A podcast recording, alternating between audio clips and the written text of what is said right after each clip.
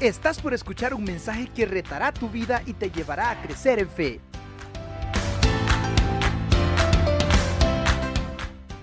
Esta mañana le damos continuidad a nuestro estudio que hemos titulado En la cueva de Adulam. Esta cueva que a David, ya ungido rey pero todavía no coronado, le enseñó tantísimas cosas. Pero vayamos a la palabra para que volvamos a tener la idea completa del texto y entonces luego vamos a dar el inicio a este estudio número 2 que hacemos en esta porción de la Biblia. Vaya conmigo al primer libro de Samuel, capítulo 22, versículo del 1 al 5. Dice la palabra de la siguiente manera. Yéndose luego David de allí, huyó a la cueva de Adulam, y cuando sus hermanos y toda la casa de su padre lo supieron, vinieron allí a él. Y se juntaron con él todos los afligidos y todo el que estaba endeudado y todos los que se hallaban en amargura de espíritu y fue hecho jefe de ellos, y tuvo consigo como cuatrocientos hombres. Y se fue David de allí a Mispa de Moab, y dijo al rey de Moab, yo te ruego que mi padre y mi madre estén con vosotros hasta que sepa lo que Dios hará de mí. Los trajo pues a la presencia del rey Moab, y habitaron con él todo el tiempo que David estuvo en el lugar fuerte. Pero el profeta Gad dijo a David, no te estés en el lugar fuerte, anda y vete a tierra de Judá. Y David se fue y vino al bosque de Aret. Esta es una historia maravillosa. David ahora tiene una instrucción de Dios muy particular. Ha tenido muchísimas cosas importantes para su vida estando dentro de la cueva. Pero ahora lo vamos a ver en otra faceta dentro de la cueva y en una faceta fuera de la cueva también. La semana anterior tratamos de aprender algunas cosas y esto me hizo pensar en la experiencia de mi amigo, mi hermano, ex anciano y encargado del Ministerio de Matrimonio de nuestra iglesia, José Sigüenza. Él y su familia tuvieron una experiencia de esta naturaleza. José tenía que volver a El Salvador estando en otro país y le tocó ir a uno de estos centros de convención para guardar ahí toda su cuarentena. Estando en ese lugar de cuarentena, José tuvo una experiencia que primero le quebrantó totalmente, incluso físicamente, pero en esa cueva él tuvo una experiencia también de estar con Dios y ser fortalecido y animado con Dios hasta que, mire, se reunió también con su familia. Lo que quiero decirles es que José puso toda esa experiencia en un libro que se llama Desde la cueva, que cita este mismo pasaje solamente que aplicado a su experiencia de la vida. Y, y si usted quiere tener una copia de este libro, póngase en contacto con José y estoy seguro que le va a decir cómo adquirirlo por los medios y de, de otra manera, en la manera que usted quiera. Aprendimos la semana anterior algunas cosas. Aprendimos, por ejemplo, que todos nosotros necesitamos una cueva. Y una cueva es el lugar donde nos aislamos de todo, de todos y experimentamos incomodidades jamás imaginadas. Queramos o no, en alguna etapa de nuestra vida, todos necesitamos nuestra propia cueva donde buscamos refugio y allí, ensimismados, nos encontramos con nuestro Dios para obtener sus respuestas. Así que las cuevas son inevitables en la vida, van a estar ahí. Pero aprendimos también otros dos principios muy importantes la semana anterior. Aprendimos que desarrollamos actitud mientras estamos en la cueva.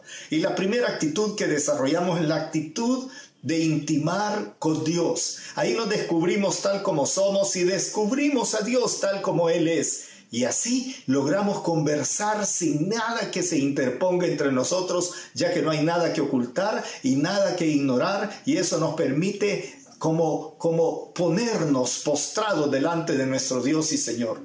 Y en segundo lugar, aprendimos también la actitud de clamar. Esa actitud de clamar que está definida por, por, una frase que en hebreo significa un grito desaforado, una, un, clamor pero que ni siquiera lleva palabras, es como un grito largo de auxilio que Dios interpreta por la, por la, por la gestión del Espíritu Santo como un, un pedido desde el fondo de nuestro corazón. Pero esta mañana vamos a, a, tratar de aprender otros dos principios que vienen directamente de la experiencia de David, la experiencia de recibir a los demás y la experiencia de salir de la cueva. Preparémonos pues para ir a ese punto mientras nos ponemos en manos de nuestro Señor.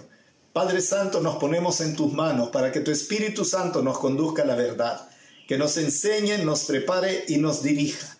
Así que Señor, háblanos directamente al corazón. Nos quedamos en tus manos. En el nombre de nuestro Señor Jesucristo. Amén. En primer lugar, esta mañana hemos de aprender lo siguiente, y esto es muy importante porque tiene que ver con los suyos y con los míos, los que están cerca y los que no son tan cercanos también. Todos debemos apreciar la compañía inesperada.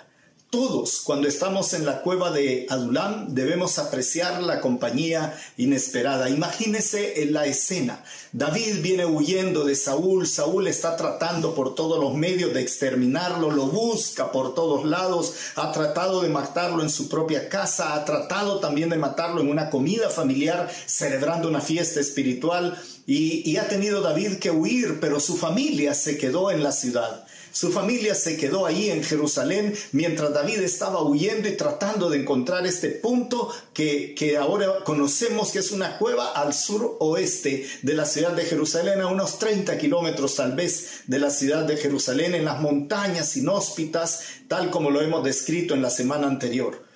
Pero no sé si usted lo había pensado, me, me costó a veces, me cuesta a veces realizar estas cosas. David huyó, pero ¿y su familia? ¿Dónde estaba su familia para ese momento? En este momento en que David está solas en la cueva y que ya ha tenido ese encuentro maravilloso con Dios, aparece toda su parentela.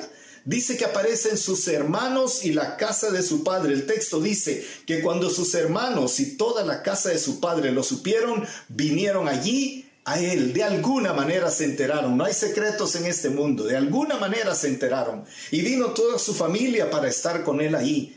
Y entonces David no tiene más que cuidar a los suyos. Su padre, su madre, sus hermanos, los demás parientes que han llegado con ellos, y él está en una situación crítica y le llega otra situación crítica. Su familia viene para vivir con él. No solo la experiencia, también en esa cueva tan lúgubre en la que están morando. Ahora David tiene otro problema, ahora tiene la necesidad de ver cómo le va a proveer. Y amados hermanos queridos, que no le extrañe que en medio de la más grande necesidad que podemos estar experimentando, siempre va a aparecer alguien de la familia que tiene una necesidad particular ahí también. Y qué hermoso es cuando alguien recibe y abraza y se alegra de verlos, porque debe haberle alegrado verlos a ellos y se, se dispone a tratar de resolver esta situación que, que de alguna manera están enfrentando. Nuestro hijo Germán está en Ciudad de Montevideo, en Uruguay, está varado ahí, se quedó varado, no ha podido volver a Buenos Aires hasta este momento y, y tiene que, que resolver de alguna forma.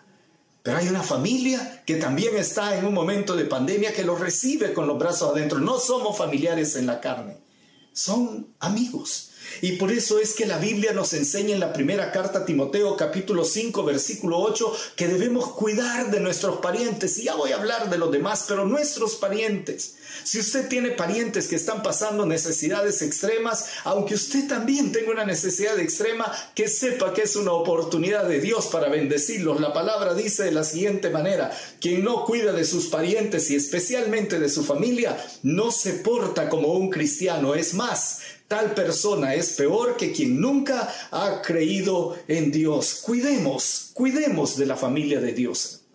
Cuidemos de manera especial de todos ellos. Debemos cuidarlos de una manera tal que nuestros familiares queridos reciban esa bendición que, que dice que debemos cuidarnos los unos a los otros por ser miembros de la familia de Dios. Simple y sencillamente el texto en particular en el libro de Gálatas dice que según tengamos oportunidad hagamos bien a todos y mayormente a los de la familia de la fe, porque no solo a la familia va a llegar delante de usted vamos a llegar nosotros, sus hermanos, van a venir nuestros hermanos en Cristo a nosotros. Y, hermanos, yo los bendigo en el nombre del Señor porque cada vez que hemos buscado el apoyo de la iglesia para bendecir a sus hermanos, allí han estado preparados para esto. Hermanos, nos necesitamos.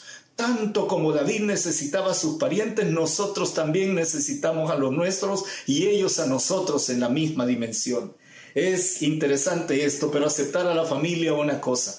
Pero por otro lado, tenemos que aceptar también a los demás. La ineludible aceptación de los demás. Miren lo que dice el texto en la Biblia. Dice de la siguiente manera, versículo 2. También se le unieron todos los oprimidos, todos los que tenían deudas y todos los descontentos y llegó David a ser su líder. Los que andaban con él eran como 400 hombres. Imagínese usted, no solo la familia, los cercanos, ahora resulta que hay 400 personas que están dependiendo de él también. Estos son extraños, no tienen ningún vínculo con él. Pero hay algunas cosas que les ha llamado la atención del carácter de este hombre y déjeme mencionárselas una por una. En primer lugar, la vulnerable transparencia. Ellos han visto a un hombre que saben que es ungido de Dios, pero que se muestra vulnerable ante el dolor. Ha escrito y cantado salmos, probablemente algunos de estos salmos ya los había compartido con ellos. Y ellos ven a un hombre vulnerable, tal como es él en su interior. Esto es muy atractivo. Hermanos amados, nuestro mundo no necesita de superhéroes, de personas superpoderosas que ocultan detrás de máscaras o a saber de qué las propias debilidades que le aquejan. Nuestro mundo se siente muy atraído cuando una persona, se muestra tal como es y si es vulnerable, vulnerable se muestra, pero tiene un atractivo especial porque genera una empatía increíble con los demás. Pero no solamente es esa vulnerabilidad la que atrae, sino el desenfoque de sí mismo. Ellos saben que no está pensando solamente en él, ellos saben que reconoce la bendición recibida y desaparece. Entonces la autoconmiseración, David no es un hombre que se está autoconmiserando, es un hombre que está totalmente desenfocado de sí mismo. Ahora tiene a sus parientes y tiene a un montón de gente alrededor y lo notan que está preocupado por todos. Note usted que él está tan preocupado por su familia que la única salida que se menciona de la cueva de Adulán es para ir a poner a sus parientes y algunas personas seguramente en debilidad delante de la protección de un amigo suyo o posiblemente de un pariente suyo, acordándose que David tiene algún pariente que tiene origen en la tierra de Moab. Su bisabuela era originaria de Moab. Por eso es que esta, esta manera de ser tan particular, este desenfoque de sí mismo sumado a la vulnerabilidad, nos vuelve atractivos, hermanos, y es muy probable que alrededor suyo se junten personas por el mero hecho que usted es natural y que aparte no está pensando ni quejándose toda la vida de todo lo malo que le acontece a usted. Probablemente muchos no sepan lo que usted ha tenido que enfrentar. Probablemente muchos no sepamos el enorme dolor que hay en su corazón, pero lo que sí sabe la gente y lo ve y lo nota es cuando nosotros nos sobreponemos a eso, salimos de nuestro propio encajonamiento y comenzamos a mostrar que no somos lo último y lo más importante de todo el universo, que las demás personas también importan. Y esto hace que David sea atractivo para los demás. Y por otro lado, la ausencia de prejuicios, hermanos. No hay prejuicios en él. Cuando leo la lista del carácter de los hombres que llegan para estar con él, me doy cuenta que es una, una descripción muy interesante. Dice que estas personas eran endeudados. Dicho de otra manera, no tienen recursos económicos suficientes para valerse por sí mismos. Es más, lo deben. Dice por otro lado que, que eran hombres que estaban totalmente descontentos, afligidos, dice en otra versión de las escrituras. Y en una versión más dice lo siguiente, que es la tercera característica, estos hombres que llegaron estaban muy enojados, llenos de amargura. Así que David no, no hace una selección, no, no, no, está diciendo, ah, no, miren, yo suficiente tengo mis problemas, a mí que me vengan endeudados, pisto no tengo, que me vengan afligidos, más afligido estoy yo, que me vengan amargados, yo tengo más cosas por las cuales estoy amargado, así que si usted va a venir con esa actitud, mejor váyase. Esto no es David. La cueva nos prepara nos moldea para que nuestros prejuicios desaparezcan totalmente y, de verdad que, que, que desaparecen en su totalidad. La queja de la soledad de David, que es descrita en el Salmo 142, miro a un lado y me doy cuenta que a nadie le intereso, refugio no tengo y a nadie le importo, es respondida en la esperanza que Dios le da, porque en el mismo Salmo 142, versículo 7 dice, me rodearán los justos y tú me serás propicio. Así que por un lado piensa que no tiene a nadie, por otro lado Dios le dice, te voy a rodear de la gente que necesitas. Y mire usted lo que tiene a su lado. A su lado tiene los que habrían de ser lo valientes de David, ese ejército súper especial que luchó al lado de él, por él y para él el establecimiento de su reino. De ese listado que usted escuchó de gente afligida, amargada y endeudada, Dios le levanta un ejército a su alrededor. ¿Sabe qué pasa cuando perdemos los prejuicios y nos dedicamos al servicio de los demás sin andar con miramientos de ninguna naturaleza? Dios prepara un montón de guardianes a nuestro alrededor. ¿Qué está viendo usted a su lado en este momento? ¿Qué está viendo usted? Porque quiero que, que, haga el ejercicio de ver más allá de lo obvio, de lo que no le gusta, de lo que piensa que no le va a servir de nada. Mire en este momento y se va a dar cuenta que Dios le está levantando literalmente un ejército a su alrededor, posiblemente los que van a sostener sus brazos en oración y los que le van a llevar a usted las fuerzas que necesita para seguir adelante. En segundo lugar, esta mañana, aunque es el punto número cuatro de este estudio de David en la cueva de Adulam, debo expresar lo siguiente. Hay un evento que le cambia totalmente la vida al rey David. Hay un punto de quiebre y ese es el que vamos a estudiar justamente en este momento. Todos, todos debemos salir del lugar fuerte. El versículo 5 dice de la siguiente manera, Cierto día el profeta Gad fue a ver a David y le dijo, no te quedes en tu escondite o no te quedes en tu lugar fuerte. Y le dice, vete a Judá, vete a Judá directamente. Le está diciendo, no puedes quedarte aquí indefinidamente. El escondite, hermanos amados, es el, el lugar seguro, tiene la seguridad de ese lugar fuerte, alto, alejado, inhóspito, no conocido por sus enemigos. El, refugio de la cueva de Adulam tiene cosas extraordinariamente buenas. Está ubicado en alto, le permite tener perspectiva de lo que está pasando ahí y le permite estar relativamente tranquilo. Después que han pasado algunos días o tal vez semanas en este mismo lugar, se ha comenzado David a acomodar a acomodar justamente a ese momento particular de estar ahí con las limitaciones si usted quiere, pero se termina acostumbrando. ¿No le ha pasado a usted en estos días de cuarentena en que, que, llega uno a adquirir ciertos hábitos que yo son como una costumbre? Me levanto a tal hora, hago esto, hago lo otro, no puedo salir, de hecho mm, llevamos mucho tiempo sin salir algunos, pero ya tenemos la rutina, nos acostumbramos, hasta casi que no sabemos de memoria la programación del de Netflix, ¿verdad? De lo que sea, o los libros que vamos a leer, las cosas que hacemos en la casa, de tal manera pues que aunque es repetitivo y es lo mismo siempre, nosotros ya tenemos cierto acomodamiento, digamos, a eso. Déjeme sugerir nada más que posiblemente David tenía justamente ese acomodamiento, la seguridad del lugar fuerte. Además, el hombre tiene a su alrededor a 400 personas que le sirven. Su familia ya está segura, está tranquila, él también. Su familia ya se fue para otro lado donde no están tan graves las cosas y él ahora sabe que a su alrededor hay quien vaya por agua, hay quien corte leña para encender un fuego, que quizás vaya de cacería para traer algo para comer o hay un equipo que está preparando cosas de comer y ya de alguna forma David se ha acostumbrado a ese lugar fuerte del cual hemos venido hablando. Está estático y no lo vemos inclinado a correr riesgo alguno. En ese momento aparece el profeta de Dios y le dice, tenés que salir de tu encierro, tenés que salir de tu escondite. Por favor, hermanos, no me vayan a malinterpretar ni vayan a pensar que yo le estoy diciendo salga de la cuarentena, deje de estar en casa, sea valiente, vaya a hacer lo que tiene que hacer. No, no, por favor, no. Siempre le vamos a pedir que sea muy prudente, muy cuidadoso. Si no tiene que salir por algo verdaderamente importante, no lo haga. Lave sus manos, use el alcohol limpie los, los pies, los zapatos cuando venga de la calle al entrar a casa. Todas las recomendaciones, quítese la ropa, bañese cuando llegue, etcétera. Todo, todo eso hágalo yo no estoy diciendo que vamos a romper el cerco sanitario que, tenemos que cumplir. De lo que estoy hablando es que en el corazón de uno se puede producir una actitud totalmente pasiva que al final de toda esta experiencia nos va a volver gentes quietas, pasivas y aunque tengamos la oportunidad de hacer lo que tenemos que hacer, nos vamos a quedar estáticos, estáticos, sin movimiento.